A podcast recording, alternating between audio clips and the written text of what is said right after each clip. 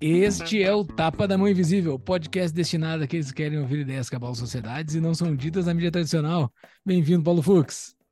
Bem-vindo, Júlio Santos.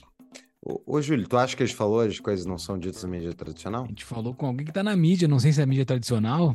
O Jovem Pan é mídia tradicional ou não, não sei, né? Tá, canal aberto é mídia É. tradicional, tá virando É, mídia tradicional. É, e tem uma baita audiência, né? Então a gente falou com alguém que tá na mídia tradicional, mas aqui ele teve mais liberdade pra falar, né? Eu acho. Aqui ele falou de mais coisas do que ele fala lá. Tá denunciando ah, censura prévia na Jovem Não, Pan? é? não, tô falando que lá ele não tem pauta pra isso, né? Ele não tem pauta pra falar de liberalismo na veia. É, isso é liberalismo. ah, Então, nossa pauta de hoje foi liberalismo na prática, o papel da política e do Estado para os liberais e o liberalismo na política brasileira. A gente, pá, a gente foi para tudo que é lado, foi de direito à propriedade, externalidade, Bolsonaro, Lula, como é que se elege alguém. Bah, é um papo bem rico, aproveitem. Aproveita mesmo que o papo ficou bem legal e nós conversamos com Mano Ferreira, que é jornalista, cofundador e diretor de operações e comunicação do Livres desde 2016. Acumulou a direção de comunicação do PSL 2016-2017 e foi cofundador do SFL Brasil em 2012. Na época que era EPL, ele conta um pouco dessa história. Ajudando a criar diversos grupos liberais por todo o país, especialmente na região do Nordeste. Atualmente é comentarista político no grupo Jovem Pan e faz parte do elenco fixo do Morning Show. Foi colunista do suplemento Estado da Arte do Estadão, trabalhou como repórter nas redações dos jornais Folha de Pernambuco e Diário de Pernambuco, foi sócio produtor e apresentador do Café Colombo, programa de rádio sobre livros e ideias vinculado por mais de 15 anos na Rádio Universitária FM de Recife. Além da graduação em jornalismo pela UFPE, é especialista em comunicação política pela IAF, da Fundação Naumann, ligada ao Partido Liberal Democrata da Alemanha, e analista de políticas públicas pela London School of Economics. E um obrigado ao nosso produtor Gustavo Barreto, que indicou o nome do Mano. E vamos então para a DBI, que é a nossa patrocinadora, que permite que o Tapa aí funcione junto com os nossos outros patrocinadores. A DBI descomplica a sua vida junto ao Estado. Você que quer empreender ou tem uma empresa, procure-os no contato arroba dbicontabilidade.com.br ou no Instagram arroba dbicontabilidade para ter acesso à contabilidade que atende o Tapa e que tem uma promoção especial para quem vira cliente deles através do Tapa, que são quatro meses de isenção de honorários, mais os honorários gratuitos para abertura da sua empresa. Os caras são muito bons, são bem atenciosos. Está com uma dúvida, quer fazer uma consulta, manda uma, um, um e-mail, manda um Insta para eles, um, uma DM, e eles vão ajudar vocês a tomar uma decisão. Exatamente. Você quer um país mais livre? Tem várias formas de contribuir para um país mais livre. Uma delas é sendo membro da comunidade do Tapa. É só fazer uma contribuição mensal em tapadamãoinvisível.com.br barra comunidade. Você faz a sua contribuição, coloca o seu cartão de crédito e recebe, dentre tantos as, as, os benefícios, você recebe um convite para participar do nosso, na nossa comunidade, fica lá no grupo do Discord. Você também receberá um convite para participar do nosso encontro mensal com membros da comunidade, que a gente faz via Zoom, uh, e muito mais. Você é só entrar então, tapadamãoinvisível.com.br barra comunidade, faça algo pela liberdade. Se você não quiser participar das, das, reuniões, não quiser participar da comunidade do Discord, fazendo a sua contribuição, você já ajuda bastante a liberdade no Brasil. E caso você queira consultar algum dos links que foram citados ao longo da entrevista ou comprar um dos livros indicados, é só entrar nas notas do episódio que estão no nosso site, tapadamãoinvisível.com.br e lá, ou no descritivo, seja do YouTube ou da plataforma de, Spotify, de podcast que você está utilizando, é só clicar ali que vai ter o link direto para o site.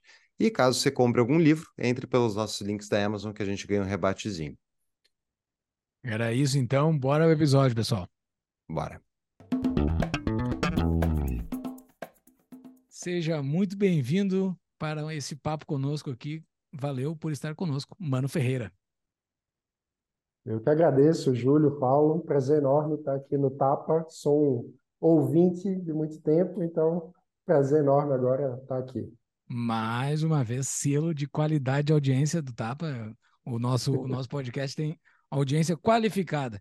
Talvez quem está nos ouvindo não saiba quem é o Mano. Quem está nos assistindo e já viu o background dele ali, já sabe da onde que vem o Mano. Já entrevistamos algumas vezes o pessoal do Livres aqui, né? O Gontijo, o Magno, já entrevistamos o Fábio Osterman, que também faz parte do, do Livres, né? E tantos outros. Uh, mano, uh, te apresenta aí pro povo aí, é, quem, quem és tu na, no Eu debate sou... público brasileiro? Pernambucano, campeão legítimo de 1987, torcedor do esporte. É... Porque tem a treta com quem? É com o Flamengo? Com o Flamengo, é. Com o Flamengo, é. Tá. É, é Foi o tapetão? Eu... O, o, Flamengo quis ganhar no tapetão. O esporte ganhou no campo, gol de cabeça do Marco Antônio contra o Guarani, no jogo que o Flamengo não foi. Boa. Mas, é, enfim, é que nem como o Colorado falar sobre 2005, que foi é... roubado lá pelo Corinthians. Um Colorado sempre fala que 2005. é, eu faço parte do movimento liberal há muito tempo, né? É, desde, enfim. Eu, eu comecei a me entender como um liberal lá no meu ensino médio, quando eu tinha 14 anos de idade, hoje eu estou com 33. E desde então, é, enfim, desde que a internet possibilitou a conexão pessoas, eu tenho atuado no movimento liberal. Então, nesse contexto, eu fui um dos fundadores do antigo Estudantes pela Liberdade no Brasil, que é o atual Students for Liberty Brasil, é, e sou também um dos cofundadores do Livres desde 2016 como diretor de comunicação e é, há algum tempo já também a direção de operações do movimento. Além disso, como jornalista, é, atuei em, em, redações de jornal, Diário de Pernambuco, Folha de Pernambuco, tive uma coluna no projeto Estado da Arte do Estadão e atualmente sou comentarista político no grupo Jovem Pan. Então... Muito bem. Como é que tu come... como é que tu conheceu liberalismo aos 14 anos, tu comentou? Então, foi de um jeito bem comum. Geralmente o pessoal tem uma história para contar sobre economia, e no meu caso, é, vem de uma, um insight que eu tive numa aula de artes plásticas.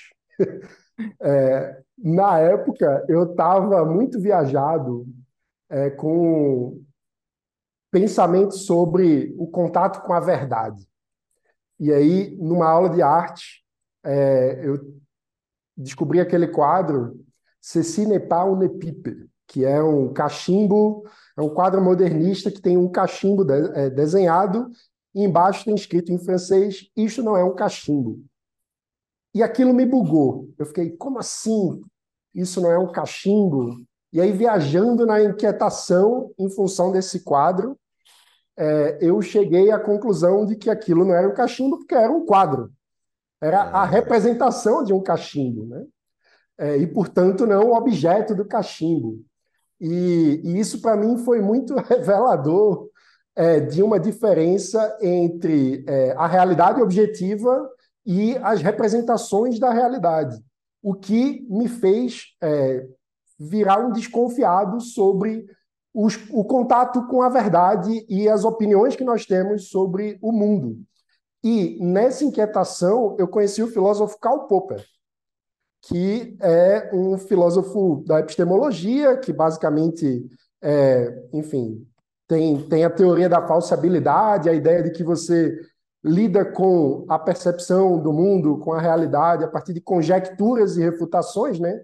Então você cria uma teoria, uma conjectura sobre o que pode ser e tenta sempre ter em mente o que é que poderia lhe provar que você está errado para lhe fazer mudar de ideia é, e a partir da, do contato com ele, eu passei dessa visão da falsibilidade na relação com o mundo, né, na relação com as teorias, para a sociedade aberta e seus inimigos, que é a forma como ele transpôs esse raciocínio cético a respeito do contato do ser humano com a realidade para o sistema político. Né? Então, em resumo, o raciocínio foi: se eu não posso ter certeza sobre a verdade do mundo, porque eu tenho contato com o mundo a partir de representações e reproduções que nós criamos a respeito do mundo, como eu posso querer impor a alguém a minha visão a respeito do mundo. Eu não posso, isso é uma impossibilidade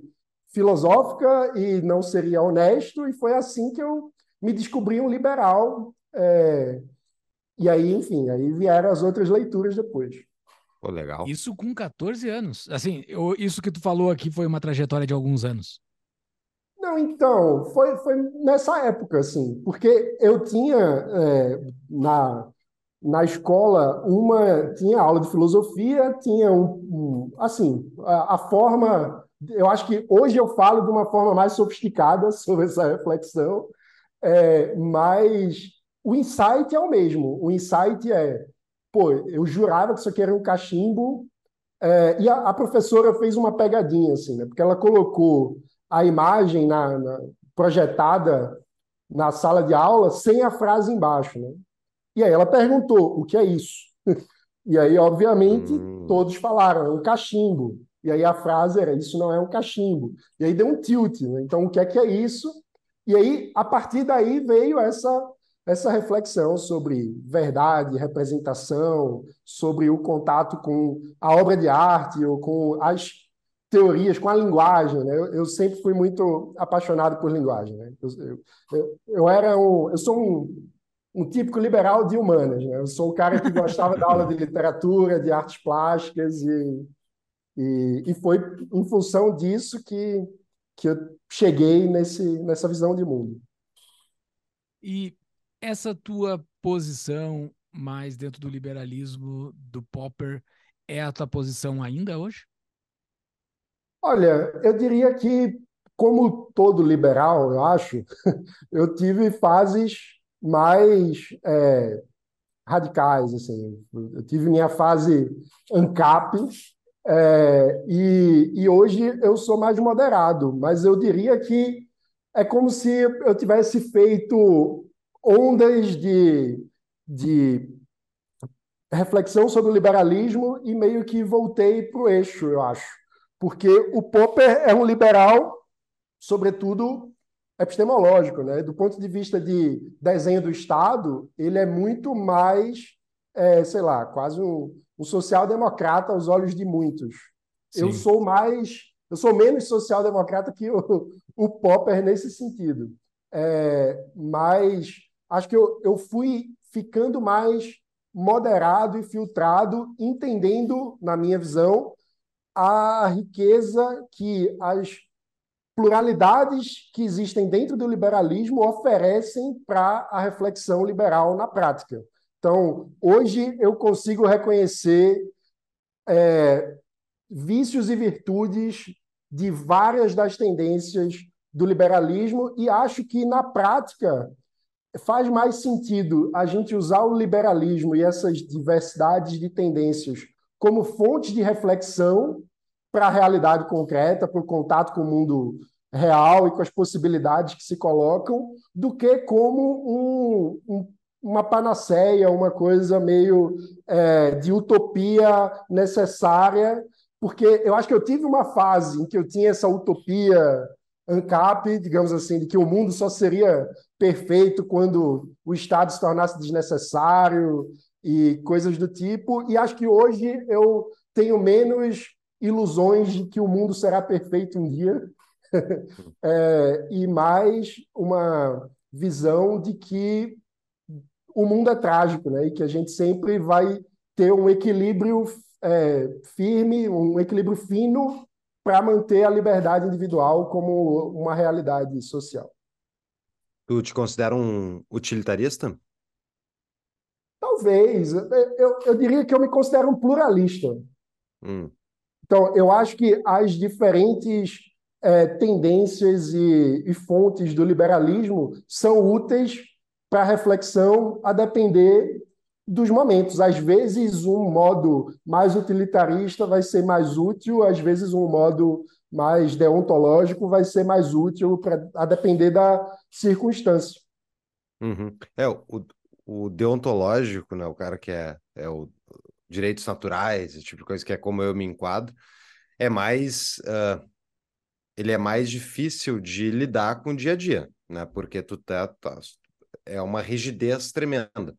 Mas, como dizia o, o Rothbard, uh, qualquer coisa que vem no sentido da liberdade, eu aceito. Então, tipo, inclusive é uma das coisas que muitos ANCAPs de internet não entendem que é a posição do próprio Rothbard que ele falava, tipo, ah, qualquer coisa tá errado se não for acabar com o Estado da noite para o dia. O Rothbard falava, não, tipo, tu, tu assume que se é pró-liberdade, que vai indo no sentido do que, daquilo que a gente quer, a gente aceita, ou seja, um pragmatismo político, embora né, tu possa acreditar no ideal de que tenha que ser, enfim, completamente sem Estado, esse tipo de coisa. Uma coisa que eu passei a, a pensar depois é que eu acho que a visão do liberalismo, muito obcecada com o tamanho do Estado, é uma visão contraditória, porque eu acho que é estatista, é estadocêntrica.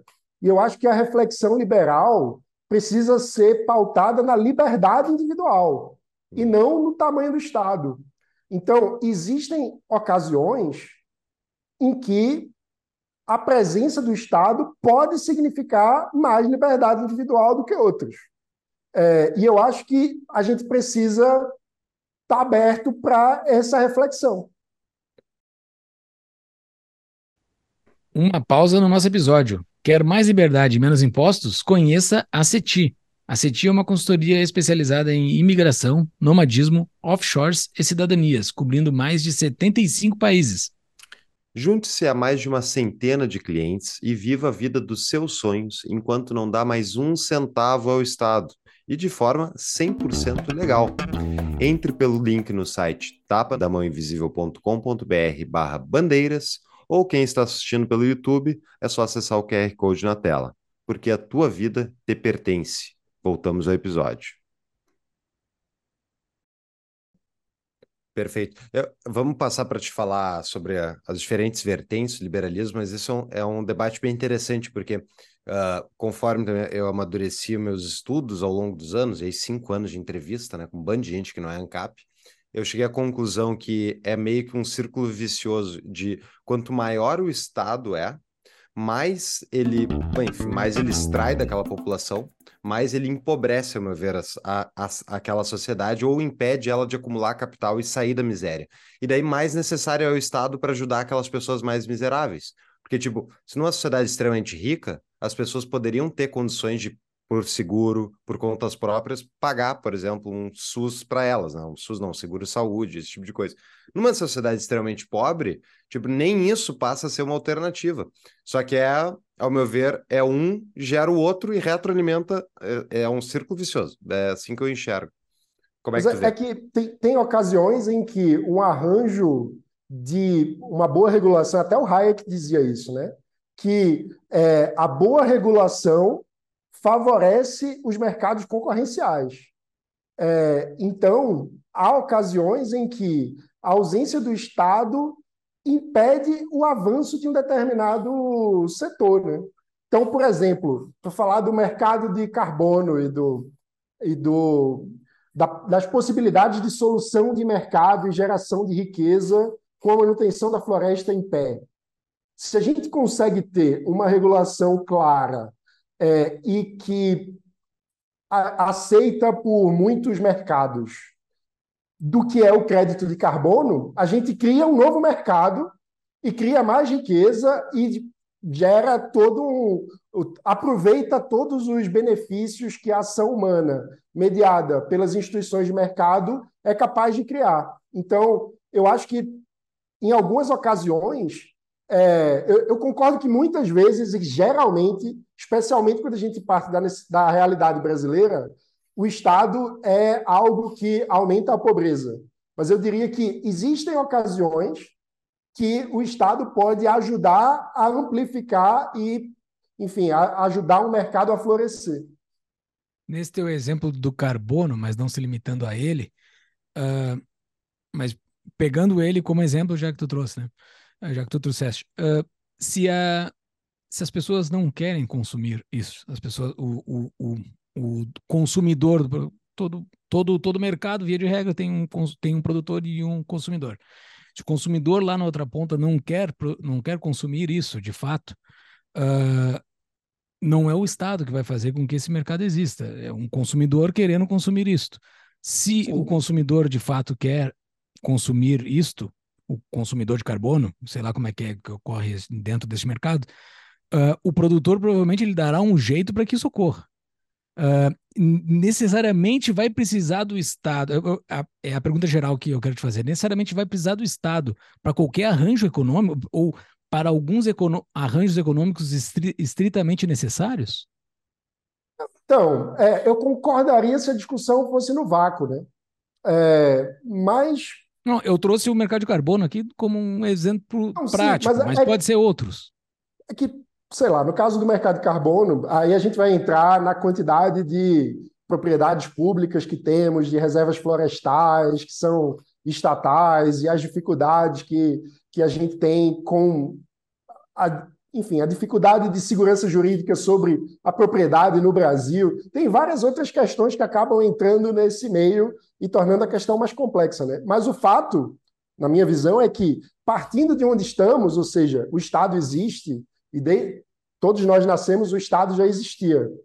Tem algumas ocasiões em que a atuação do Estado pode ser pior, pode piorar a liberdade, tem outras ocasiões em que a atuação do Estado pode ser benéfica à construção da, da liberdade. Né? Então, eu, eu acho que é difícil fazer o exercício de partir da página em branco, né? Como se hum. vamos imaginar um mundo onde não houvesse Estado e como que a gente transpõe isso para a realidade concreta que todos nós vivemos, que já tem o Estado e que tem essas situações, né? Então, Sim, é, só deixa eu contar um caos, então, para a audiência, especialmente, que é tipo, para mim, é, é, exemplifica bem a fun como funciona uh, na prática essa interação do Estado, porque é exatamente o negócio do mercado de carbono. Eu fui fazer uma, fui chamado para uma reunião uma empresa, não vou dizer qual que é, depois leva um processo, mas uma empresa que está trabalhando, uh, enfim, na certificação de mercado de carbono aqui no Brasil.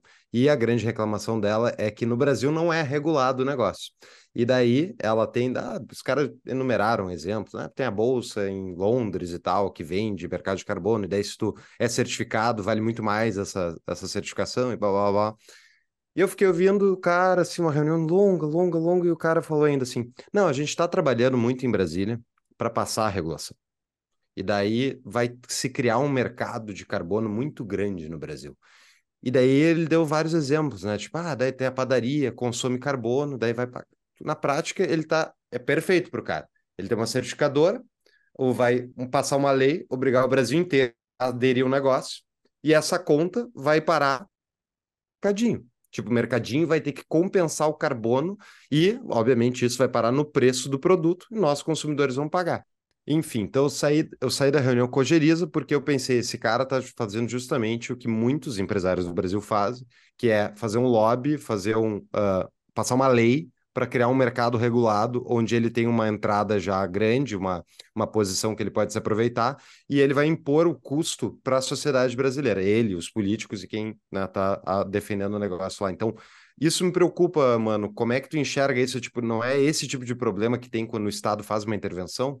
Eu, eu concordo com a preocupação geral, que é quando é mais lucrativo para empresários comprarem políticos em Brasília do que favorecer os seus clientes, há uma distorção absurda. E essa preocupação, acho que é uma preocupação de todo liberal e eu compartilho 100%. Agora, o ponto é, sobre o mercado de carbono especificamente, eu acho que é um pouco mais complexo, dado que a poluição é uma externalidade negativa, né? Então, a piora das condições ambientais gera um dano aos outros. Então, a ideia de ter um arranjo de mercado para solucionar algo que é um dano que existe e que nós precisamos tratar como humanidade, aí eu acho que, que enfim, torna a situação mais complexa, né? Porque não é uma escolha entre a inexistência de dano e a criação de um dano.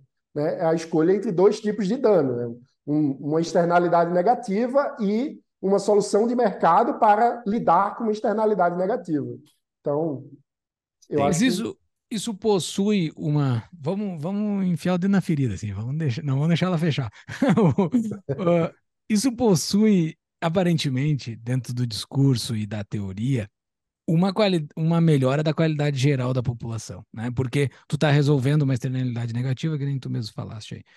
Uh, mas as externalidades do mundo, sempre vão existir, né? Todas as externalidades, várias externalidades que existem desde que o mundo é mundo, desde que os seres humanos se relacionam, eles possuem Sim. externalidades um com os outros, né? O próprio fato de estar tá dirigindo um carro numa estrada, tu possui externalidades para o cara que está na calçada, né? Que tu está uh, botando um risco na vida dele mesmo que não que tu não execute aquele risco, né? Sempre existem externalidades.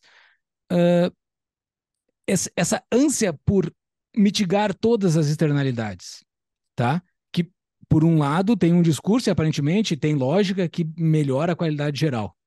Mas tu dá poder para esse ente geral, o que se vê e que não se vê de Bastiat, né? Tu não Sim. tá dando um poder para alguém por uma desculpa, entre aspas, para quem não está vendo, dando uma desculpa para melhorar uma coisa, tu tá dando um poder para alguém fazer algo muito forte, muito superior na vida de muitas pessoas. Essa, eu como libertário, o Fux se define como anarquista, eu me defino como libertário. O, o, eu, como libertário, fico sempre com medo, entendeu? Eu tô dando poder para os caras. É que nem uma posição Não. polêmica que vocês entraram do Livres, que é sobre o absorvente lá, né? A gente já fez um episódio aqui sobre isso. Uh, ok, existem meninas com problemas menstruais terrível, tem que resolver isso de alguma forma, ok?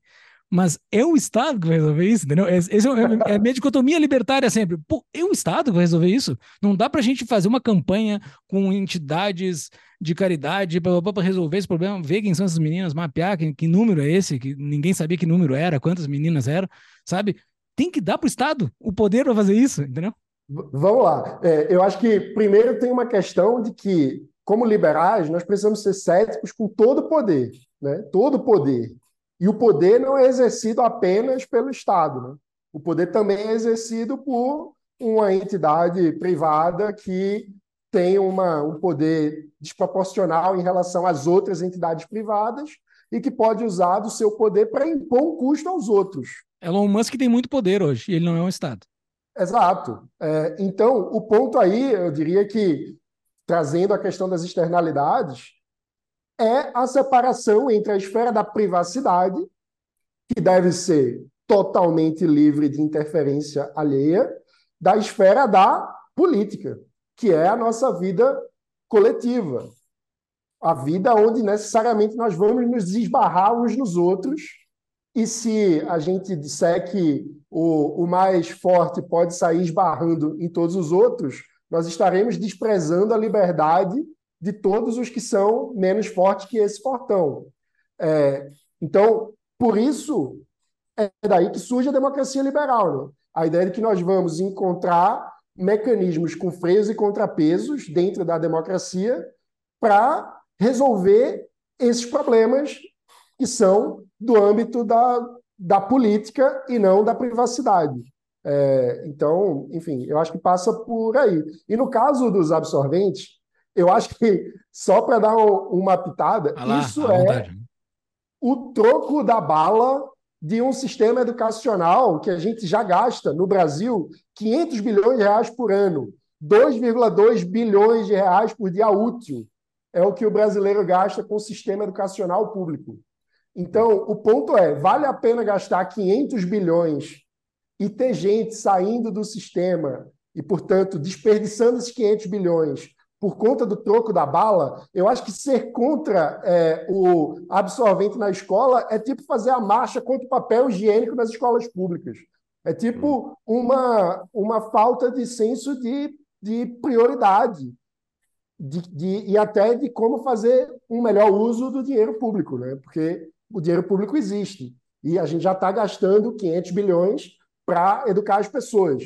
Então, vale a pena pegar o troco da bala de poucos milhares de reais e é, dar condições para a menina assistir aula. Sim, eu, eu entendo a argumentação. Eu, eu acho que seja externalidades, seja poder privado, poder público, eu acho que no final das contas o que a gente está falando aqui é de responsabilização. Né? Então, se alguém comete algo contra outra pessoa, o quão fácil é ela ser responsabilizado por aquilo. Então, pensando sobre o caso ambiental, poluição, uh, um exemplo que o Rothbard dá, não me lembro qual livro que é, que é no caso das uh, as, as empresas de trem que faziam as Maria Fumaça nos Estados Unidos, que passavam pelos campos e, e, sujavam os lençóis das senhorinhas que tinham lavado os lençóis brancos e penduravam lá. As senhorias fizeram uma, uma class action suit, fizeram uma ação de massa contra as empresas e ganharam na justiça. Daí para isso que serviria, ao meu ver, a justiça, né? Tu pro, tô provando aqui, tu tá me impondo, né, a tua poluição, logo que tu tem que me ressarcir por isso. Isso eu, eu acho que seria muito aplicável, não só para poluição, né, enfim, de ambiental, mas também sonora. Uma das coisas que mais me irrita é tipo as motos moto no Brasil que tem aquele escapamento aberto. É tipo, é insuportável, é insuportável. E para mim isso é uma eles estão violando meu direito à propriedade quando entra aquele barulho na minha casa, esse qualquer outro, entendeu? Assim, mas é porque eu sou histérico mesmo, mas fora isso, então assim, essa questão da responsabilização, eu fico pensando na questão do absorvente. Tipo, eu, eu... o Estado brasileiro não tá botando nem papel higiênico. Ele não tá botando nem sabão, Sim, entendeu? Mas você concorda que deveria, né? Se a gente tem a escola pública, deveria, deveria. ter papel higiênico para o aluno que precisa ir no banheiro. Então, uhum. é, Mas... eu acho que aí a, a, discussão é como pegar esses 500 bilhões anuais que a gente gasta para o sistema de educação e fazer esse dinheiro trazer resultado concreto. E aí uhum. tem toda uma questão de modelo de gestão das escolas, que, enfim, isso também tudo é pauta do Livres. Né? É, a, a gente defende uma mudança muito radical em relação ao sistema em vigor. Mas tu concorda também que digamos que passasse essa, essa lei do absorvente, ou de qualquer outra coisa para melhorar o ensino, por qualquer diagnóstico visto, isso vai ter um outdoor lá do deputado federal local dizendo que ele conseguiu aquilo, ele vai, vai ter uma menininha feliz com material embaixo do braço, porque agora ela consegue ir para a escola, e na prática isso não vai acontecer, porque uh, é, é, mais uh, ver no track record do Brasil, entendeu? Uh, não. Eu imagino que aqui nos Estados Unidos, por exemplo, seria uma outra discussão. Por, porque no momento que tu bota uma lei, via de regra, ela é executada. Então, existe uma discussão orçamentária de, de procedimento, quem vai fazer isso, quem... É não, no Brasil não. Vai lá o deputado federal diz, agora tem que ter absorvente nos, nos, nos, nos colégios. O prefeito e o governador lá vão pegar essa lei para fazer alguma outra coisa seja qualquer coisa menos ter o absorvente lá numa, numa favela de Porto Alegre, por exemplo. O, interior do Brasilzão não vai chegar absorvente, pelo track record que a gente vê no Brasil. Então, assim, eu acho que a intenção é maravilhosa, mas o mundo real brasileiro não vai fazer isso. Assim, é, eu acho que tem outras coisas mais importantes para se botar uma energia. Embora que eu acho que isso, isso precisa ter, precisa ter absorvente para as meninas que saem da escola, mas não vai funcionar, entendeu? Eu acho que tem outras coisas de processos educacionais e de distribuição de orçamento que seriam muito mais importantes, que é uma pauta liberal, como, por exemplo, a descentralização de orçamento, né? Sair do MEC, o orçamento, o orçamento fica local, via IPTU, via tributo local, ficar dentro do município, o município fazer aquilo, isso fica muito mais próximo, né? Eu, eu, eu, concordo com todas essas pautas. Todas essas pautas fazem parte do, do, trabalho do livro, estão no nosso caderno de políticas públicas, uma revisão do Pacto Federativo, modelo de gestão privada nas escolas. Tudo isso eu acho muito meritório. Agora, o ponto é, quando o debate é, real acontece, os liberais têm que participar do debate. E, infelizmente, o liberalismo ainda não tem o poder de pautar o Brasil. Né? Então, uhum. é, quem colocou a pauta do, do, do absorvente nas escolas ou não foi o Congresso Nacional. A gente participou desse debate. E a gente deseja participar de diversos debates, outros que são pautados é, no Congresso. Né? E aí eu acho que o ponto é: a gente precisa, como liberais, saber escolher as batalhas. Né? Então, a gente enfim, muitas vezes somos nós que estamos lá dizendo o que é que tem que ser cortado de gasto. E nesse caso, a gente estava dizendo que, olha, é melhor você gastar com algo que vai diminuir a evasão escolar do que aumentar o salário do professor, por exemplo, que já ganha mais do que 95% dos pais dos alunos. Tem esse, uhum. esse estudo, né? o piso salarial do professor é maior do que o salário de 95% dos pais de alunos da escola pública no Brasil. É, e o debate concreto era esse, né? Era a gente vai falar de algo que pode ajudar e tinha evidência é, acadêmica sobre isso. Pode ajudar a diminuir a evasão escolar, que é um problema gravíssimo no Brasil, né? A cada quatro jovens com 21 anos no Brasil, um não concluiu o ensino médio. E isso é um prejuízo gigantesco. O professor Ricardo Paz de Barros fez o cálculo que, anualmente, o prejuízo causado pela não produtividade desse jovem que evade do ensino médio é 200 bilhões de reais ao ano. Então, veja, nós gastamos 500 bilhões de reais por ano com o sistema educacional e ele nos gera um prejuízo de 200 bilhões ano com perda de produtividade. Então, esse é o debate que a gente estava fazendo naquele momento. Né? É, então, enfim, nessa circunstância toda, eu acho que dizer que, olha, parte do orçamento tem que mitigar um problema que está gerando evasão escolar e não para aumentar salário do professor, eu acho que era uma posição importante naquele momento. Uma pausa para um rápido anúncio. Pensando em investir fora do país? Em dúvida quanto aos seus investimentos e patrimônio? Entre em contato com a Propósito Capital para uma consulta das melhores alternativas. Foi o que eu fiz pois além de amigos há muitos anos dos proprietários da Propósito Capital, eu sou cliente deles. A Propósito Capital é escritório de investimentos parceiro do BTG Pactual e pode prestar a assessoria financeira que você precisa. Para abrir a sua conta gratuitamente, entre no site do descritivo do episódio tapadamãoinvisível.com.br barra propósito. E para quem está nos assistindo no YouTube, pode usar o QR Code que está aparecendo aqui embaixo. A propósito, Capital cuida do que é seu e do que ainda vai ser. Voltamos ao episódio. Muito bem. E antes, uh, tem mais várias outras coisas que a gente vai distinguir aqui, diferentes visões do próprio liberalismo, né? Mas dá uma geral aí para nós das outras vertentes. O pessoal aqui que nos ouve, é, obviamente, está muito mais influenciado pela escola austríaca, visão misiana, Rothbardiana, mas tem outras aí. Então, se puder, explica para nós aí o que, que temos mais nesse meio. Então, eu diria que a diversidade acompanha o liberalismo desde que o liberalismo é liberalismo. Né? Então, é, assim como eu disse que acho que a gente precisa focar a reflexão liberal não sobre o tamanho do Estado, mas sobre a liberdade individual, então acho que é importante distinguir, e aí eu vou pegar emprestado do Merquior, o José Guilherme Merquior, né, autor brasileiro, é, três conceitos principais de liberdade que emergiram no contexto do período do liberalismo clássico, né? que são a liberdade como independência do liberalismo inglês, a liberdade como autonomia do liberalismo francês e a liberdade como autotelia do liberalismo alemão. Cada uma dessas formas de pensar a liberdade, todas elas são a concepção de liberdade individual, tem ângulos diferentes. Né? Então, a liberdade como independência, a ideia de que você é livre quando você não depende de autorização de um outro que é a liberdade mais, eu diria, a versão do conceito de liberdade mais disseminado no Brasil e que dá base à escola austríaca, por exemplo. Vem dessa ideia de independência. Né? Você é livre. E a americana você... vem disso, né? A americana Exatamente. vem da inglesa, né? Exatamente.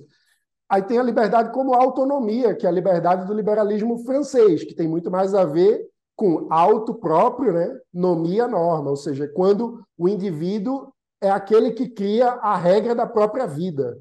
Então, o ângulo é, de análise é ligeiramente diferente. E aí, enquanto o liberalismo inglês dá origem a uma preocupação muito mais acentuada com o livre mercado, o liberalismo francês tem uma noção muito mais associada com a democracia liberal, com a ideia de que os indivíduos precisam ter igualdade de participação na construção das regras em comum. Seja isso para. Se, se, é sobre a minha vida individual, eu tenho que criar a minha própria regra. Se é para o meu condomínio, eu tenho que participar da negociação dos contratos.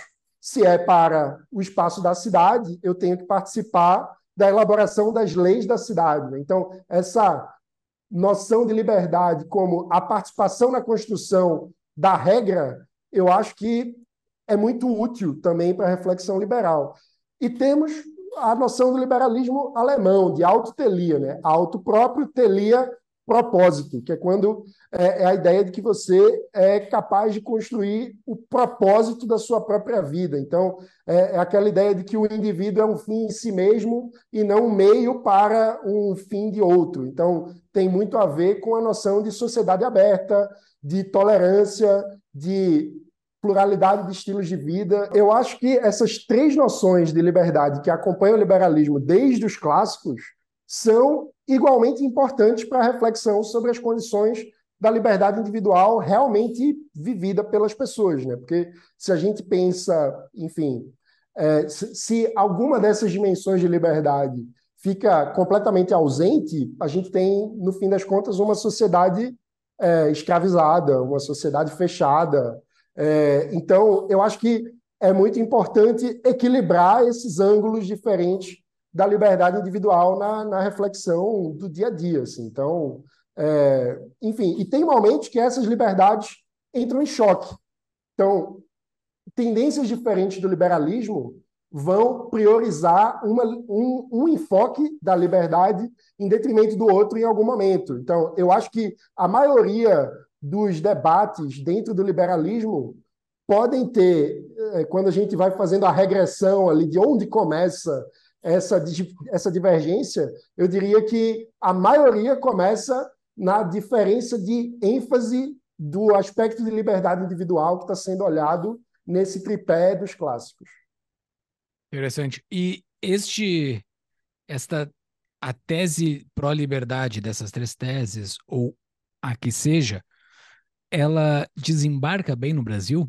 Ela tem uma aderência na população brasileira, ao teu ver? Ou tem alguma estratégia para se chegar na população brasileira com ela?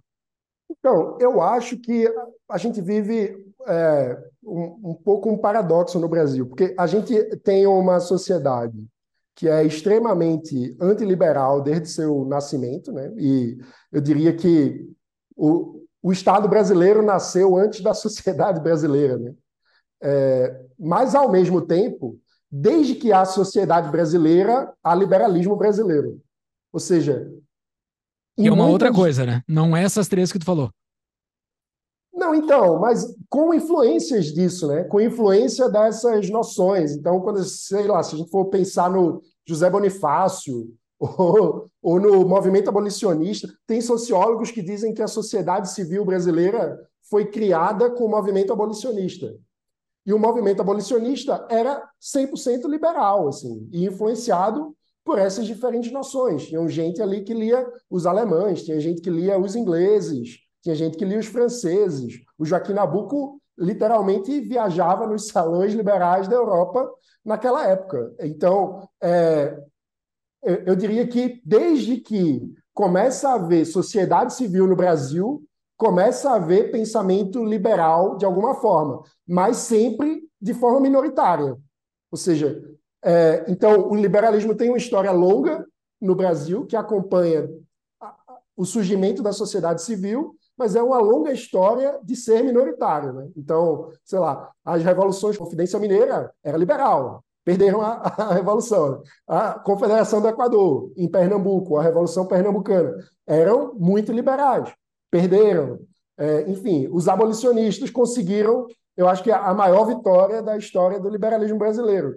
Mas, enfim, o meu ponto é: nós temos uma, ao mesmo tempo, nós temos uma tradição liberal, mas é uma tradição sempre minoritária é, diante de um, uma fundação do país que é extremamente patrimonialista e antiliberal.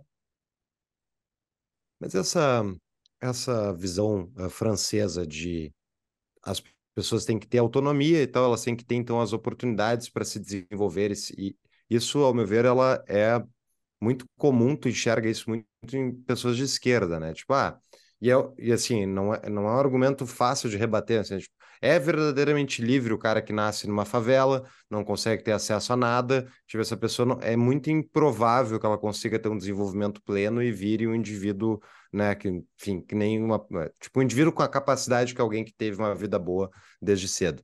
E, só que, ao meu ver, a busca de igualdade de oportunidades é um incentivo enorme para mais ação do Estado que, que impede o direito de propriedade, que é o que permite a sociedade se desenvolver. Entende? É, é, eu acho que eu discordo da tua visão.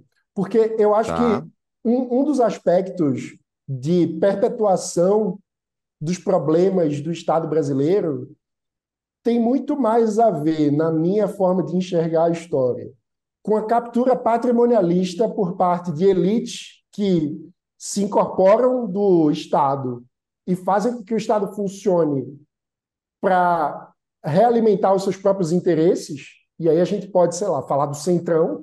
O Centrão é uma grande elite patrimonial, que se retroalimenta e continua eternamente no poder, porque usa a estrutura do Estado para alimentar os seus próprios interesses. E aí o ponto é, como romper isso? E eu acho que parte do, da possibilidade de romper essa perpetuação do poder do, do patronato, para usar a expressão do, do Faoro, né, é gerando algum nível mínimo de dignidade e oportunidade para é, aqueles que menos precisam, ou seja, é conseguindo fazer com que haja democracia para que a gente consiga é, que, que haja uma democracia assim, substancial, né?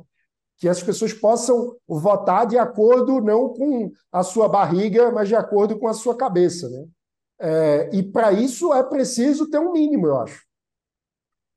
Mas se o Estado foi capturado por essas elites corruptas, tipo, dar mais poder para eles executarem isso para tirar as pessoas da pobreza, é, tipo, é parece um contrassenso. Mas não é uma discussão sobre mais poder ou menos poder. Né? O Estado tem o poder que ele tem. A discussão é sobre a canalização da estrutura do Estado. Ou seja, dado que o Estado existe, dado que o Estado tem o poder que tem, como fazer com que, primeiro, esse poder seja limitado, que é um princípio básico para qualquer liberal, e segundo, como fazer com que esse Estado funcione para ampliar a liberdade não reduzir a liberdade. Então, é, eu acho que a atuação política do liberalismo precisa partir desses sentidos. Primeiro, como limitar o poder. Segundo, como fazer com que a máquina do Estado pare de é, suprimir liberdade e ajude a ampliar a liberdade. Essa discussão é boa, né? Porque uh, tu falou, o Estado é o que é, ele já tem o poder. Mas me parece que dando esse, essas outras atribuições para o Estado, ele aumenta o poder dele. O Estado não tinha até. Vou pegar um exemplo horrível, porque eu, eu, eu próprio concordo com isso. Mas o, o Estado não tinha poder de dar dinheiro para os mais pobres. Com Bolsa Família, ele criou um poder novo, que era de dar dinheiro para os mais pobres, como, como quando com Bolsa Família, que é algo que o eu Estado concordo. Já tinha. O Estado já tinha esse poder. O Estado dava cesta básica, o Estado fazia é, sacolão estatal, né, que é o supermercado do Estado que chega lá para dar para as pessoas. O Estado já levava é, caminhão-pipa. O Estado sempre teve é, esse poder e sempre utilizou é, esse poder. O Bolsa Família é uma forma de redução do Estado e de redução do poder da elite estatal. Por quê? Porque quando é, a, a, essa distribuição acontecia com o prefeito levando carro-pipa para colocar água no sertão, o acesso à água era mediado pelo voto de cabresto. Então, uhum. quando você retira essa estrutura, e é muito mais caro você levar cesta básica para entregar no sertão do Piauí, do que você é, fazer uma transferência bancária e aquele dinheiro chegar no cartão do Bolsa Família da pessoa. Então, quando você faz isso, você está cortando é, gordura do Estado e você está limitando o poder da elite patrimonial que controla o Estado naquela região. Sim, mas levou para a instituição federal. Uh, hoje, tu pega toda, toda a correlação de dados entre recebimento de Bolsa Família versus votos no PT, é uma correlação direta. Antes, antes toda aquela região que votava no PFL, no antigo PFL, que era o Nordeste, virou para o PT assim com a implantação do Bolsa Família. Hoje é correlação direta com pegando os dados e plotando num gráfico. Uh, tu, tu ok, pode ser que, que não tenha criado um poder novo no Estado, pegando três, os três entes. Tipo, tirou o poder do, do ente local e levou o poder para o ente federal, que hoje ele consegue comandar aquilo, não? Eu não acho. É, eu acho que são fenômenos diferentes. Né? Primeiro é o Estado é mais poderoso quando ele consegue filtrar com a pessoalidade quem vai ter acesso a um benefício e quem não vai ter, ou quando ele tem que seguir um critério social mais ou menos impessoal. Eu acho que A segunda opção, o Estado é menos poderoso do que na primeira. Então, acho que, objetivamente, é uma redução do poder do, do operador do programa social. É, esse é o primeiro aspecto. O segundo, aí é a questão da lógica eleitoral. Eu acho que, é, enfim, o voto nordestino no PT tem mil outras razões. Eu, eu não acho que é, seja uma questão apenas de Bolsa Família, não. Eu acho que boa parte, inclusive porque, quando a gente observa as dinâmicas locais de poder, grupos dissidentes vencem eleição, eventualmente. Em Pernambuco, agora, o grupo da Raquel Lira ganhou. Em Campina Grande, o PT nunca conseguiu ganhar uma eleição. E Campina Grande tem muito é, beneficiário do Bolsa Família. Então, eu acho que é, é mais complexo do que isso, que passa muito mais pela capacidade de criação de um discurso que atrai o voto nordestino do que é, uma questão de condenar, dizer que as pessoas vão sempre votar no PT por conta do Bolsa Família. É, não, isso não é um fenômeno do Nordeste, eu estou só pegando os dados do jeito que são, pegando os dados, há uma correlação direta. A região sul do Rio Grande do Sul ocorreu esse mesmo fenômeno, que é a região mais pobre do Rio Grande do Sul, ocorreu esse mesmo fenômeno diretamente. A região que mais recebe Bolsa Família é a região que mais vota no PT. Então, isso uh, me parece ter uma correlação, somente isso. Mas o teu argumento é forte, porque uh, trocou. Era um poder que já existia, né? Que era o meu primeiro argumento, dizendo que surgiu um, um novo poder, mas não só tirou, só, só usou de um poder que já existia. Mas existem poderes. De uma forma que limitou o poder discricionário do poderoso da ponta. Ou seja, com o Bolsa Família, com os critérios sociais, do, do cadastro único, enfim, o agente político tem menos poder do que ele tinha antes do Bolsa Família, do que quando ele chegava lá e distribuía a cesta básica, entendeu?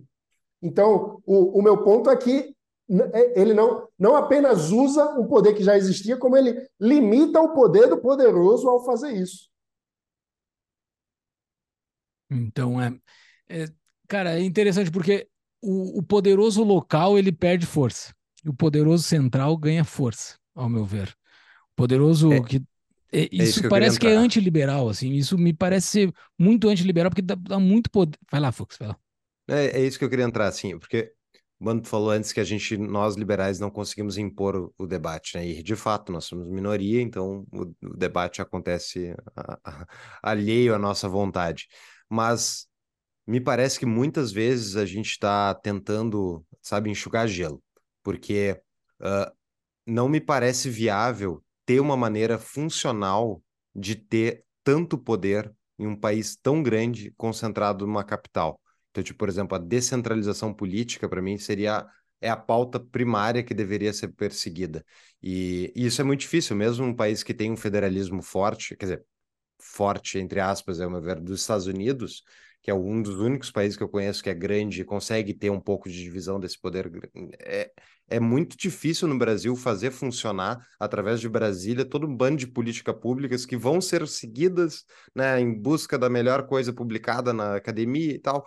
Então, assim, uh, será que não vale a pena a gente tentar fazer um esforço né, de convencer outras vertentes políticas de, olha, pessoal, todo mundo pode acreditar no que quiser, mas não está dando certo com Brasília. Vamos descentralizar isso? Vamos perseguir a descentralização como a primária, a coisa primária?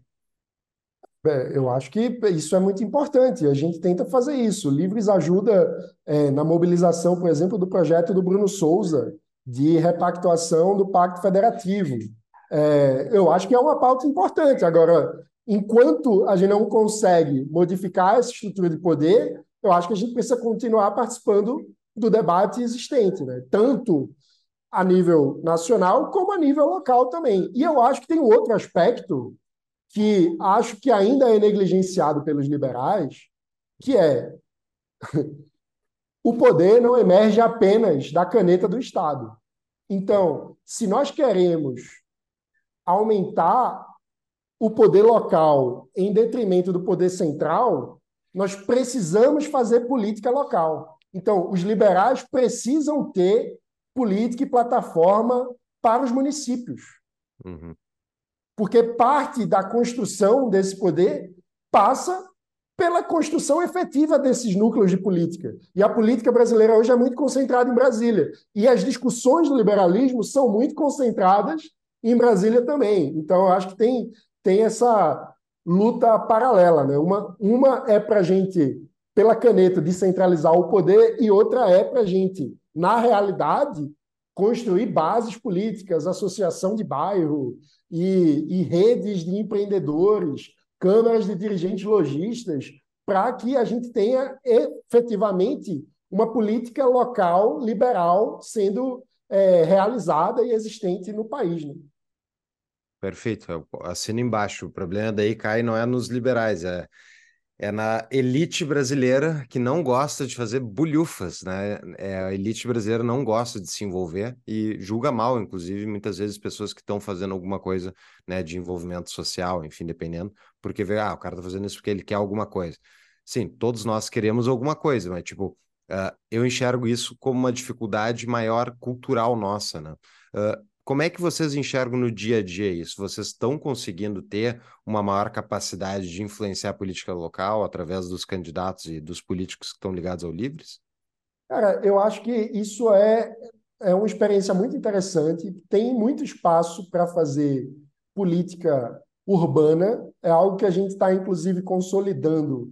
É, a gente construiu, ao longo do ano passado e desse ano, um é, cardápio de boas práticas de vereadores que é algo que a gente já lançou e a gente está construindo para lançar em março do ano que vem o caderno de políticas públicas municipais, que são propostas consolidadas para vereadores e prefeitos. É, e acho que tem muito espaço é, para inovação nesse sentido, sim. Eu destacaria um projeto, por exemplo, do Chicão Bulhões, que é secretário de Desenvolvimento no Rio de Janeiro, que ele conseguiu desburocratizar imensamente a criação de empresa no Rio. E, e dos, um dos projetos é o, a empresa liberada em um minuto. Né? É, então, ele tirou várias das etapas, é, incluiu no procedimento de abertura de empresa a presunção da inocência, né? então a ideia de que o, o empresário ele ele está é um declarando criminoso. que vai seguir os, os protocolos e que é inocente e já adquire é, várias licenças no momento de criar a empresa. Né? Então, é, enfim, eu acho que são mostras de como é possível, é, na atuação política local, ampliar a liberdade. E a gente, uh, você vê uma possibilidade da gente alcançar uma maioria, não uma maioria absoluta, mas uma maioria a ponto de fazer um barulho, assim, porque os liberais, pegando números uh, de eleições passadas, somando números de liberais, nunca passa ali de, acho que nunca passou de 5%, se passou foi raras as vezes, né? A soma total dentro do Brasil, nós somos poucos, né? Uh, você vê possibilidade de a gente alcançar mais e, e se sim, como? Quais são as narrativas que nós temos que trazer para alcançar mais brasileiros dentro da realidade brasileira, né? Porque a gente tem que adaptar nossa, nosso discurso teórico dentro da realidade do Brasil. Exato. Eu acho que a primeira coisa é que a gente precisa ter contato real com o Brasil, né? Ou seja, a gente precisa de liberais com disposição de ir no meio da favela, de falar com as pessoas, de formar líderes no meio do, da favela e de conseguir se conectar com as demandas reais. E, e, parte disso também, eu diria que passa por incorporar no nosso discurso o foco na liberdade da pessoa, ou seja, na capacidade que alguém tem de fazer escolhas para sua própria vida, de ser dono do seu destino, muito mais do que no governo. Ou seja, é, eu acho que a gente, às vezes, no combate ao Estado, acaba sendo muito estatista no discurso.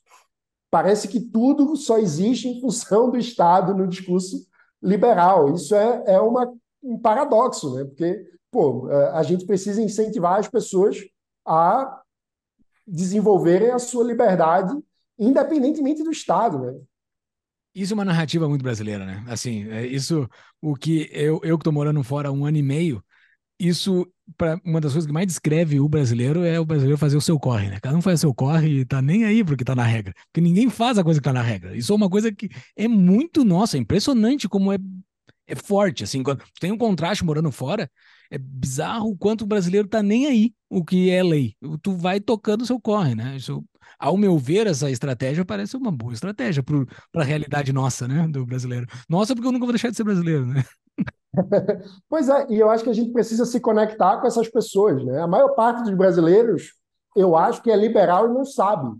E para saber, né, para votar no liberal, não precisa ler Rothbard, Mises, Hayek, Adam Smith, né? Só precisa querer ser dono da própria vida, que o governo não enche o saco e votar por pessoas que desejem isso também.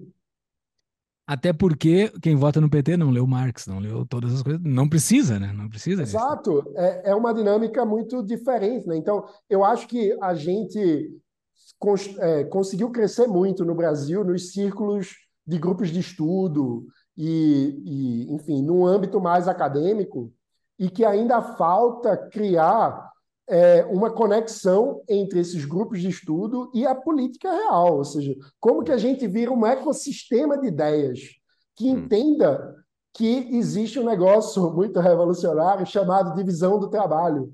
Uhum. e que, enquanto alguns vão trabalhar para avançar a teoria na fronteira, chegando na abstração da abstração, tem outros que precisam estar na ponta falando com a menina que precisa de absorvente para estudar e ser dona da própria vida.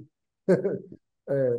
Eu queria voltar no líder comunitário, porque eu já pensei sobre isso também, e, e, os votos que os liberais não tiveram nas últimas eleições, então realmente a maior parte está na, tá na vila, ou enfim, está na, nas comunidades tá mais carentes, né?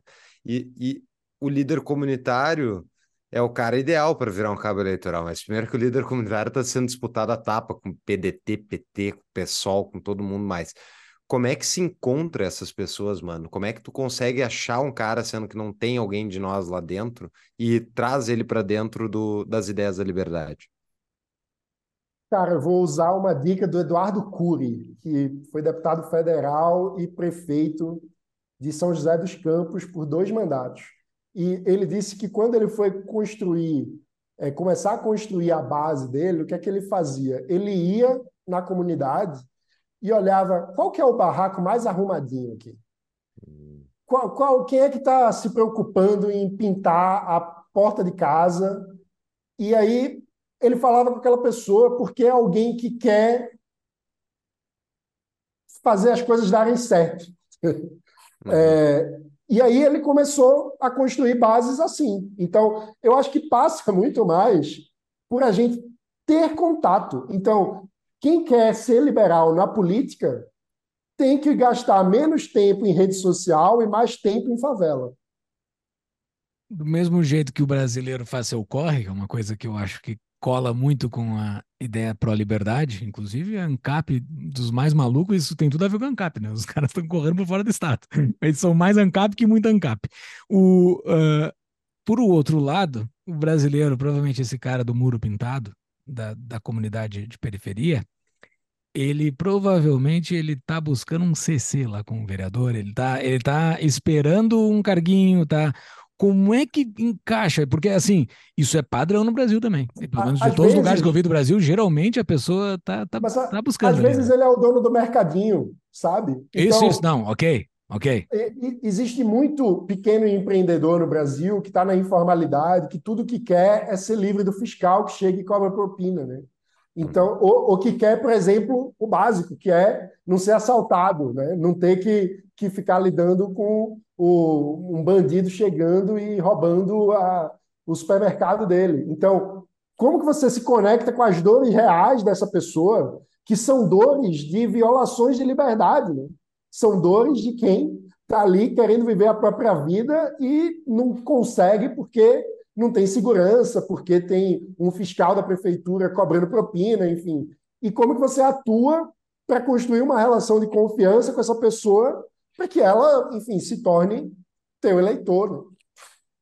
O... Eu quero dar uma pimentada aqui, já estamos no nosso, nosso horário, mas uma pimentada sobre comunicação política, né? porque tu e nós trabalhamos com comunicação de liberdade, né? Para, idealmente para não liberais. A gente está tentando aumentar aqui a tendinha, né? botar mais gente para dentro do campinho. Uh, e é muito difícil né, converter as pessoas, especialmente as pessoas que são mais politizadas, elas tendem a já ter bastante opiniões. Né? E uma das coisas que a gente tem visto recentemente é a ascensão de um fenômeno que nem o Milley, Uh, essa sanção põe até o próprio Trump, o Bolsonaro, né, de um discurso populista, de vez em quando, e que apela para o povo contra instituições, que tem vários liberais, inclusive, que dizem, ah, isso é absurdo, esse cara é um populista, enquanto tem outros, que nem eu, por exemplo, assim, o caso do Milley, do, do Milley eu acho diferente em termos do que, que ele está falando, né, do que era o, o Bolsonaro e o Trump.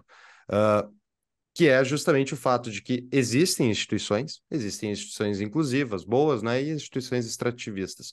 Mas as instituições extrativistas em países que nem a, da país da América Latina, ao meu ver, elas são majoritárias, elas são dominantes.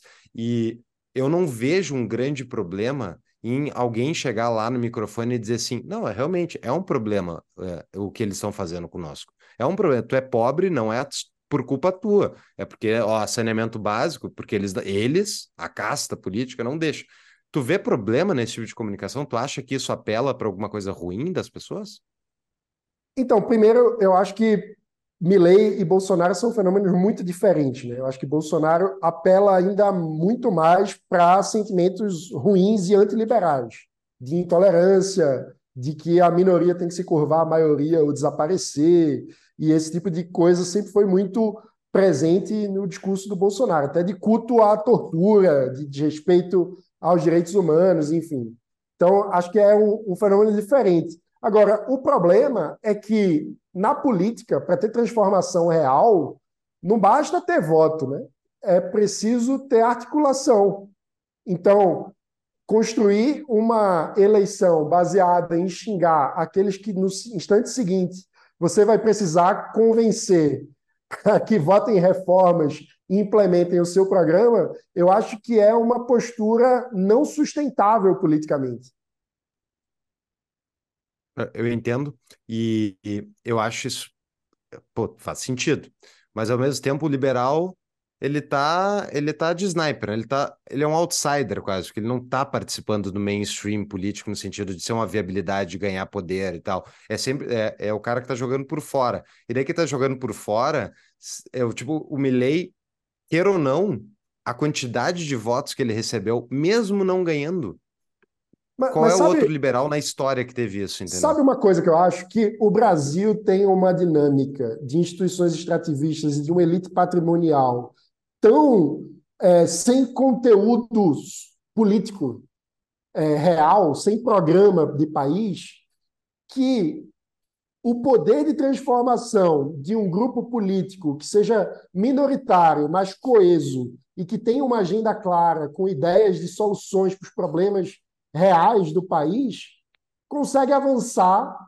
mesmo sem ser majoritário. Então, sei lá, quando a gente pensa na, nas grandes reformas liberais da nova república, plano real, nós não éramos majoritários politicamente e foram liberais que botaram para frente e venceram a inflação.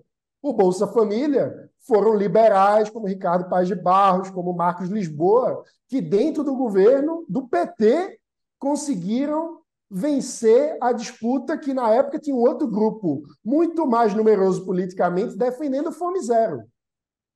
É, é sempre importante lembrar. O Bolsa Família foi um, um, um, a proposta outsider dentro do núcleo do PT, né? Porque o proposta... Fome Zero, o que, que era? Era o governo ter uma feijão braço, coisa assim? É, era fazer chegar na ponta ciclos. É, tinha a estatização desde a produção de alimentos com agricultura familiar, aquela coisa toda do PT, até a venda do alimento na, na ponta para a pessoa lá com o supermercado estatal. Isso era fome zero. E, em paralelo, teve o Bolsa Família. O que aconteceu? O Bolsa Família foi tão mais eficiente, porque o outro precisava de tantos níveis de burocracia, que o Bolsa Família pegou na prática, enquanto o Fome Zero, que era o grande carro-chefe do PT, toda a propaganda do início do governo Lula 1 era baseada no Fome Zero, e simplesmente morreu de inanição, porque o Bolsa Família, uma solução liberal, suplantou tudo aquilo. Então, o meu ponto é, não é a, a democracia tem é, essa coisa interessante de que para implementar propostas, você não precisa necessariamente ter a maioria. Né? Você consegue, é, tendo uma minoria coesa, que tenha uma agenda de país e que endereça com eficiência os problemas reais da população, você acaba conseguindo legitimidade política menos sendo minoritário como, como força no Congresso. E, e eu acho que isso é muito importante. E, por exemplo, quando a gente pensa no governo Temer, que fez várias reformas é, liberalizantes, né, no sentido muito mais para a liberdade que a gente está acostumado, também foi num contexto sem, sem ter uma grande quantidade de liberais no Congresso, algo do tipo. O que, que aconteceu? Foi um momento em que o projeto petista ruiu, uma nova coalizão de pessoal do Centrão chegou no poder e precisavam ter uma agenda. E quem que tinha uma agenda para oferecer? Os liberais. Então, as coisas andaram no rumo para a liberdade no governo Temer. Então, eu acho que o ponto é a gente conseguir observar as oportunidades e estar tá bem posicionado com projetos que param de pé e que oferecem soluções concretas para problemas reais que ganham legitimidade. Então, vencer a inflação, o cara não precisa entender que é um problema de impressão de dinheiro, de descontrole fiscal. O que o cara quer é que não tem inflação. E quando você consegue vencer e a inflação se descontrola, a Dilma cai. é, então, isso acaba virando um patrimônio político, né? um patrimônio de legitimidade. É como se a sociedade aprendesse que, peraí, tem coisas aqui que são inaceitáveis. Então, é, e, e, e essas coisas vão avançando com a sociedade, aprendendo aos poucos a partir dos exemplos de sucesso. Então, eu acho que passa por aí. Uma pausa na nossa programação. Está interessado em aprofundar o seu conhecimento de economia ou direito? Conheça as pós-graduações oferecidas pelo Instituto Mises Brasil, Economia de Escola Austríaca, Direito, Ciência Política e Liberalismo. E se você tiver alguma dúvida sobre economia e política, acesse mises.org.br para o maior acervo de artigos em defesa da liberdade do país, além de informações dos cursos e das pós-graduações ofertadas. Lá você também tem informações para ser um membro do Clube Mises, ajude a difundir ideias da liberdade e a construir um Brasil mais livre. Voltamos ao episódio. Eu, eu, eu queria ter o teu otimismo com a sociedade aprendendo. Assim, até, até acho que realmente o caso da inflação é emblemático, porque o brasileiro médio aprendeu que inflação é a coisa que vem através do Estado, tal, que o Estado, né, inflaciona, perde poder político quem está inflação, inflacionando.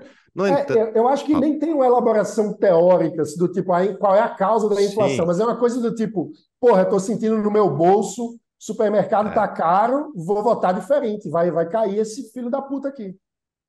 É, só que o problema é que as novas gerações né, não são ensinadas as verdadeiras causas, não entenderam, não sofreram com os surtos inflacionários e muitas vezes defendem justamente as políticas que levam né, a gente ter esses problemas.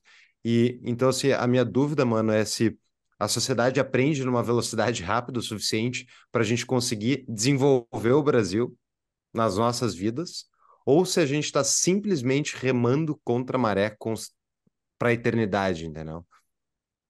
É, é eu acho que, que passa por construção de base, né? A, a gente precisa ter liberais fazendo política, precisa ter liberais defendendo as ideias no debate público e, enfim, a gente não pode é, não pode perder o otimismo, tem que manter a chama acesa e construir soluções. E, e repito, eu acho que soluções concretas, de tipo, o que é que, que é que é uma dor da sociedade? Como que isso pode ser resolvido? E trazer a solução para tentar implementar na janela de oportunidade que for possível, mas que seja uma solução que pare de pé a ponto de trazer o resultado e a legitimidade que o resultado traz, eu acho que é o fundamental. Então, o Brasil tem vários problemas. Quais são as soluções liberais para esses problemas? Sei lá, segurança pública, ninguém aguenta ser roubado, ninguém aguenta o nível de homicídio que tem. O que é que os liberais têm a dizer sobre isso? A gente precisa ter projetos concretos. Né? Ou, sei lá, educação, 500 bilhões de reais por ano, e a gente está entre os o, o Brasil está entre os 15% dos países que mais gastam com educação e entre os 15% que têm piores resultados com educação. Qual é a solução? Como é que a gente mais dinheiro é uma proposta? mais falta arrecadar mais para educação. É, Boa. Só, só um ponto ali da, sobre a, o, a comunicação com, a, com os líderes comunitários, eu acho que é algo bastante interessante, assim. Você falou o cara do dono do mercadinho, né? Eu acho que isso é total, total adesão, assim. Mas, uh, eu tinha te provocado sobre o cara aqui que é o Carguinho. Uh, sobre esse cara que é o Carguinho, que, ao meu ver, parece ser bastante pessoas. Dentro desses líderes, parece ser bastante. O objetivo é buscar um outro líder ou tentar reverter esse pensamento dele? Vale a pena investir para dizer para esse cara que não é por aí? Ou... É, eu acho que a gente precisa construir o outro líder. Eu acho que a gente tem que fazer o dono do mercadinho virar líder, sabe? Porque esse cara, ele já está dentro de uma lógica que convencê-lo de sair daquilo, desviciá-lo do Estado, é muito mais difícil. O ponto é, como que a gente encontra o cara que literalmente só quer viver a vida dele em paz? E como que a gente gera valor político para esse cara? E, e eu acho que o ponto é, é, esse é um ponto fundamental. A gente não pode ignorar que nós temos que gerar valor político. Então, o que significa isso? O cara que não quer ser roubado a, no mercadinho dele, a gente tem que conseguir ter uma solução para o cara. Tipo, como é que, se tu colar na gente, tu vai deixar de ser roubado? então, é, é, esse tipo de, de situação. Isso é muito mais concreto do que falar com ele sobre Milton Friedman, né? Sim, é, sim, sim. é a dor real do cara ali. Tipo, qual é a dor, qual é a solução que a gente tem e como que a gente mostra para ele que, porra, vale a pena ajudar a gente a conseguir essa solução, porque isso vai te fazer bem para a tua vida. Eu acho que esse é o ponto, é focar muito mais nas, nos problemas e nas dores, nas soluções que os liberais têm e como que a gente conecta. E, e no fim das contas, política é conexão, né? É conexão humana. Então, e, e, veja, o cara não precisa concordar em tudo. O dono do mercadinho não precisa ter a mesma opinião que a gente sobre, sei lá, sobre qualquer merda aí, sobre. Uhum. É... Sim, qualquer pauta. É. Ele só precisa entender que aquela dor que move ele, quem tem a resposta é você. E o resto ele não vai nem é, se preocupar tanto, porque o voto é muito mais emocional. Né? O voto não é uma coisa racional, de tipo, ah, a pessoa não faz um, uma planilha de Excel com concordâncias, discordâncias e, e vê quem ele vai votar. Né? Ele vota no cara que ele sente que sente a dor dele, que ajuda ele a resolver os problemas dele. E essa resposta anti-esquerda, anti-PT, e o, tudo que deriva dele, foi dada para a população via Bolsonaro, né? Bolsonaro se apareceu como um cara anti-PT e levou boa parte dos votos, porque ele deu algumas respostas para essas coisas. O cara dono do mercadinho vai, vai ter arma agora. O, ele deu respostas, né? É. Embora a gente pode discordar se são respostas certas ou não, mas ele deu resposta para os caras, né? Como é que o pró-liberdade se posiciona frente a essa dicotomia brasileira? Porque ficou numa dicotomia, a eleição de 2022 agora o Brasil se dividiu. Existe espaço para uma terceira posição? Ou esta posição vai ter que se ladear para um dos lados, porque só existem duas posições? Eu acho que o liberalismo é uma terceira posição. O liberalismo não é nem petista nem bolsonarista. Não é de direita. Liberalismo não é de direita.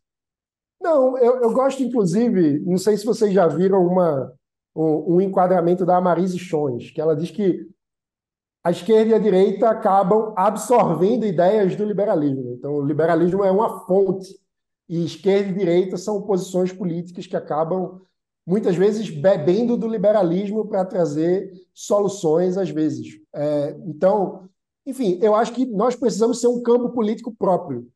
É, e que isso passa por construção de soluções para problemas específicos, muito mais do que um, uma, sei lá, uma questão muito abstrata e tal. É, e eu acho que a maior parte das pessoas se preocupa com a própria vida e não com um líder populista. Então, é, a eleição anterior foi muito única, no sentido de que muito polarizada e baseada nisso. Mas se a gente parar para pensar, em termos de Congresso, o Centrão continua muito maior do que o PT e o Bolsonaro. Ou seja, no legislativo, outras questões é, importam mais. E importa mais a estrutura do Centrão que leva uma quadra poliesportiva para a periferia, sabe? Ou seja, o orçamento secreto foi muito mais inimigo da eleição de liberais do que Lula e Bolsonaro, na minha visão.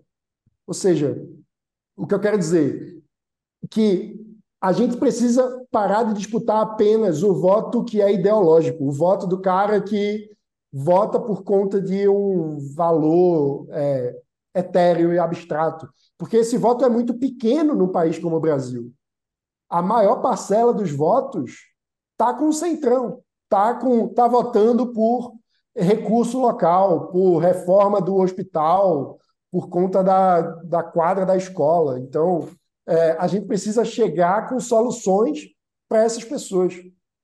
Mas tu acha que o voto do pessoal que vota na esquerda, que eu acho que assim, até eu concordo contigo sobre o centrão, só que a esquerda tem um voto ideológico muito presente aí, que, sei lá, 30% da população, talvez, é, é bem grande. Eu não tu sei se chega a 30, sabe? Tá, mas que seja 20. Tá? Mas 20, historicamente, a base do PT foi até um pouco maior, né? Põe o PSOL, põe o resto aí. Então, assim, uh, tu acha que é viável é, Só um asterisco. É que parte desses 20% do PT, por exemplo, é base de sindicato. Uhum. Quando você bota um sindicalista para conversar com o cara do DCE da Federal, hum. eles não vão ter quase nada em comum ideologicamente, sabe? O, o cara do DCE da Federal tem as pautas woke lá. O sindicalista, ele tem muito mais uma pauta corporativista ali. Então, o que eu quero dizer é, o tipo de relação que o PT tem com o sindicato é diferente do tipo de relação que o PT tem com o voto ideológico de classe média. E a base do, e, e, o que eu quero dizer é, a base do PT não é apenas ideológica. Tem uma base que é é, orgânica, nesse sentido de conexão de problema e solução. A solução que a gente acha horrível, mas que, para muito sindicalista, é, é aquilo que é, se relaciona com a dor dele. Né? Então, o meu ponto é, é, é por aí, sabe? É, para além do, da disputa de ideia, tem que ter uma disputa de conexão de base social. Né, de trazer uma solução para a dor daquele cara. E, e eu acho que o, sei lá, o, a base orgânica que deveria se conectar com os liberais, não necessariamente por ideologia, são os empreendedores, é o dono do mercadinho. Uhum. Não, perfeito, eu também acho que deveriam, né? Mas uh, voltando para a questão da esquerda, tipo, a esquerda, a pauta comum não precisa ser exatamente comum, é mais uma. Uh, é bizarro isso. Por que, que o cara que usa máscara na rua até hoje é provável que ele ache. Ele não ache tão errado assim necessariamente o que o Ramas fez, ou ele tem.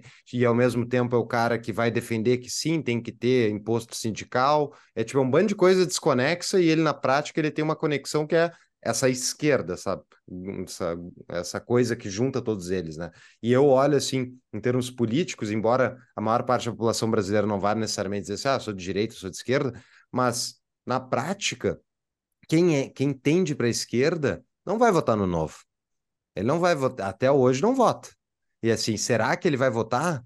É, eu acho que esse pessoal em 2018 tem uma... eu vi gente votando mas quantos, assim, percentualmente, né? Porque ah, é. o Novo fez um apelo, um, um, apelo na última eleição de tentar, a, a, enfim, né, especialmente quando subiu lá no caminhão da CUT para fazer protesto contra o, uh, contra o Bolsonaro e defender impeachment, o próprio Livres também defendeu impeachment e tal. Eu, pessoalmente, considerei um erro, não porque eu gosto do Bolsonaro, mas porque é o fato que eu acho que a estética de ser visto do lado de, da CUT, do lado de quem não defende uh, direito de propriedade básico, muitas vezes, não pega bem politicamente. E depois isso geraria um, um efeito rebote, que é a minha, a minha explicação do que, que aconteceu. Então eu, fico olhando assim, vale, eh, não estou dizendo que o livres ou, ou, ou, instituições liberais têm que dizer sua direita e esquerda, acho que não. Mas politicamente, eu enxergo muito mais a gente tendo uh, algo a ver com pessoas que estão que defendem algum tipo de direito de propriedade, por exemplo, do que quem é contra direito de propriedade por princípio. Que propriedade é agressão, que é uma parte da esquerda pode ser pequena, mas, mas isso é ecoa, né?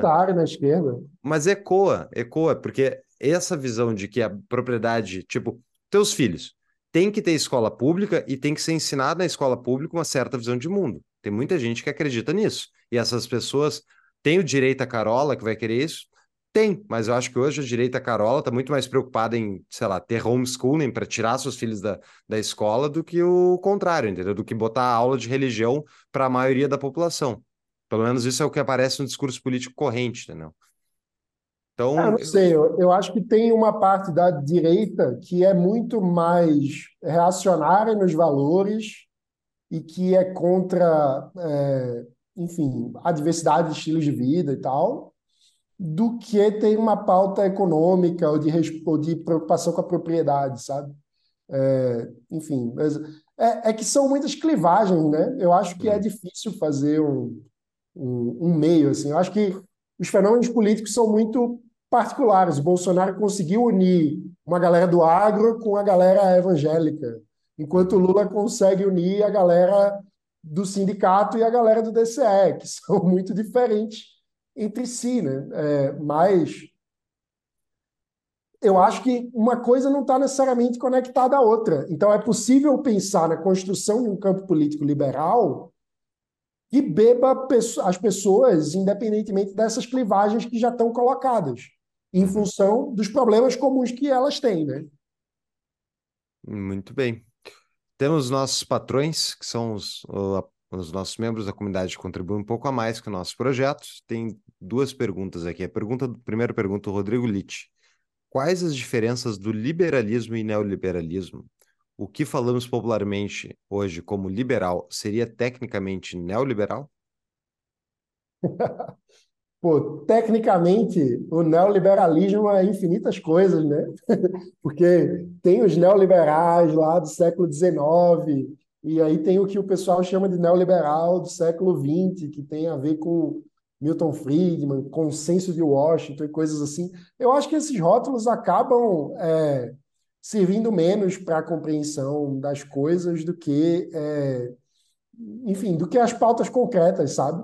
É, então, enfim, acho o, o que eu acho é que há uma redução na forma como as pessoas enxergam o liberalismo no Brasil, e eu usaria uma outra palavra, que é o liberismo, que é a ideia do liberalismo reduzido ao aspecto econômico. E eu acho que essa é uma visão muito comum no Brasil. Ou seja, muita gente acha que liberalismo é só economia, não querer pagar imposto e tal. E eu acho que isso é ruim, é prejudicial para uma sociedade mais livre de forma ampla, que tem outros aspectos para além da, da economia, que precisa ser livre na cultura, na sociedade, na política, é, enfim. Então, é, é, se fosse para fazer uma diferença entre categorias, eu prefiro liberista e liberal né, do que liberal e neoliberal, que eu acho neoliberal um palavrão, meio xingamento de, de quem não gosta do liberalismo, basicamente. Nós temos um episódio aqui com o Monastério que a gente fala sobre neoliberal, que ele se identifica como neoliberal, né? uh, nós temos uma pergunta do Souza. Qual o tipo. De... A gente falou um pouco sobre isso no episódio, mas só para ser mais específico. Qual o tipo de liberalismo que melhor se encaixaria no Brasil? Então, eu acho que em função das nossas características de profunda desigualdade social e de patrimonialismo no Estado, ou seja, de captura do Estado por elites dirigentes que usam o Estado em prol dos seus próprios interesses, a gente precisa ter um liberalismo mais social, ou seja, um liberalismo que inclui é, a preocupação com algumas liberdades positivas para aqueles que têm menos é, que têm menos oportunidade. Né? Ou seja, eu acho que é, eu resumiria o que o liberalismo brasileiro precisa ser com nós precisamos criar opções de escolha para quem não tem. Eu acho que é isso que a gente tem que fazer. E eu acho que isso passa por limitar o poder do Estado, mas também passa por criar políticas públicas que ofereçam opção para quem não tem opção. Boa. Uh, indo já para o final do nosso episódio, quem está nos ouvindo aqui, fazendo um call to action e quer fazer algo pela liberdade no Brasil, além de ser membro da comunidade do TAPA, o que mais essa pessoa pode fazer? Pode se tornar um associado do Livres para participar das nossas comunidades, nosso núcleo de engajamento. A gente constrói é, discussões, soluções, propostas para o Brasil e faz ativismo a partir de núcleos estaduais e setoriais temáticos é, e convido todos a conhecer os nossos projetos, se engajar e ser um associado do Livres, entrando no nosso site em eusolivres.org. E só para esclarecer para o pessoal, o Livres não é um partido, né? Oficialmente, o que, que o Livres é? Nós somos uma associação civil sem fins lucrativos. E daí quem é membro pode, pode estar afiliado em outros em partidos diversos, né? não tem um partido específico que a pessoa tem que estar Exatamente. Afiliado. E não necessariamente precisa estar também. Eu mesmo não tenho filiação partidária. É, então, enfim, o, o ponto é querer somar esforços para construir soluções que ampliem a liberdade e as opções de escolha para quem menos tem escolha. Então, esse é o foco. Se tiver com esse foco, e aí isso inclui uma infinita variedade de formas de pensar o liberalismo. É, estão, são todos muito bem-vindos e, e, devem se juntar a nós. É, eu queria só frisar que uh, eu acompanho o debate liberal americano e, e, e tem muito dedo no olho entre organizações diferentes, pessoas diferentes, sim. E ainda mais considerando o cenário apocalíptico brasileiro diário, assim, uh, Estamos aqui juntando esforços. O Brasil, tipo, as diferenças minhas do Júlio com alguma coisa que o Livres defende e tal, são minúsculas comparado ao desafio de transformar esse país num país mais livre, que é o que todos nós aqui queremos e nos nossos ouvintes também. E eu desafio aqueles que são críticos do Livres a me dizer qual é a iniciativa que vocês fizeram que teve mais impacto que as iniciativas do Livres, porque é só entrar no site lá, tem muita lei que vocês ajudaram a minimizar o impacto, né, mano? Tem muita coisa que foi feita. O, o próprio caso do saneamento básico, eu estava no evento da Atlas lá no México, quando deram o prêmio para o Livres pelo trabalho que vocês fizeram de convencimento dos nossos queridos deputados para mudarem as ideias de, enfim, as ideias de é, ideias que resultaram em 100 milhões de pessoas sem ter esgoto até hoje.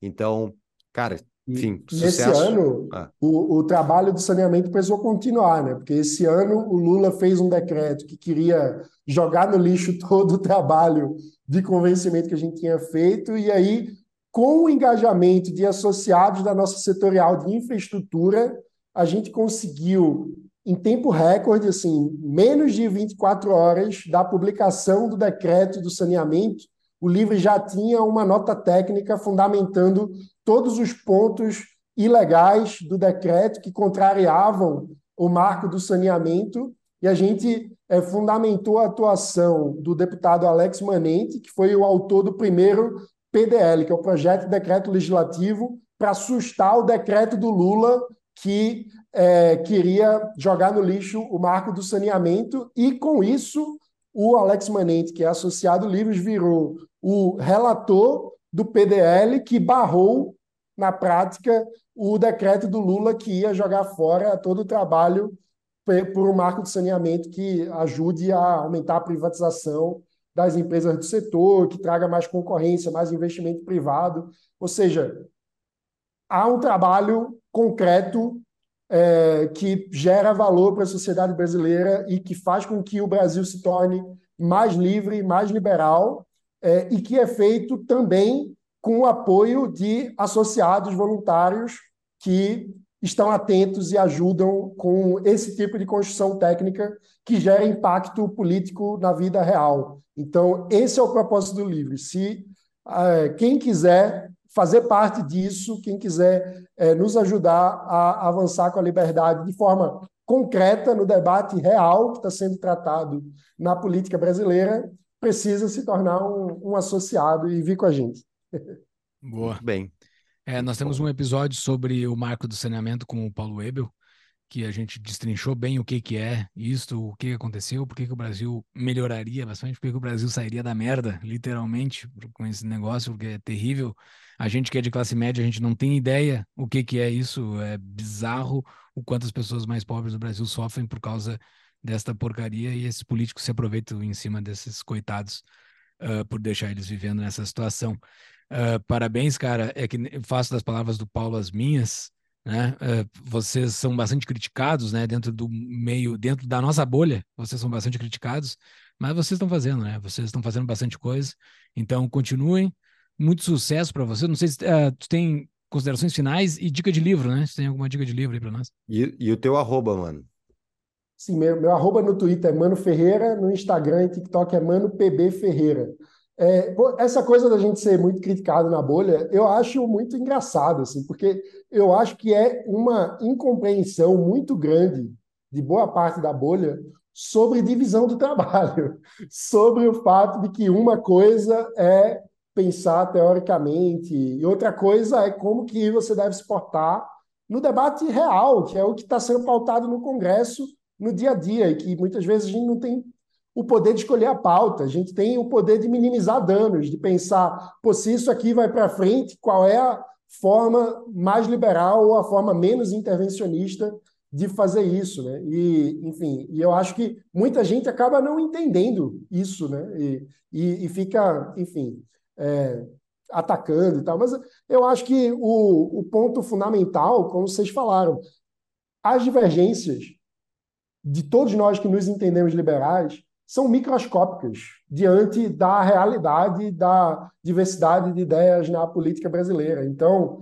é, eu acho que é uma questão de amadurecimento do movimento a compreensão dessa diferença de perspectivas, dessa diferença de missão entre organizações é, e para, enfim, as pessoas terem mais tolerância e compreensão com a visão liberal do outro e, no fim das contas, focarem esforços em fazer aquilo que importa para ter impacto real e aumentar a liberdade no Brasil. Né? Então, enfim, fica o convite para todo mundo é, conhecer mais o trabalho do Livros.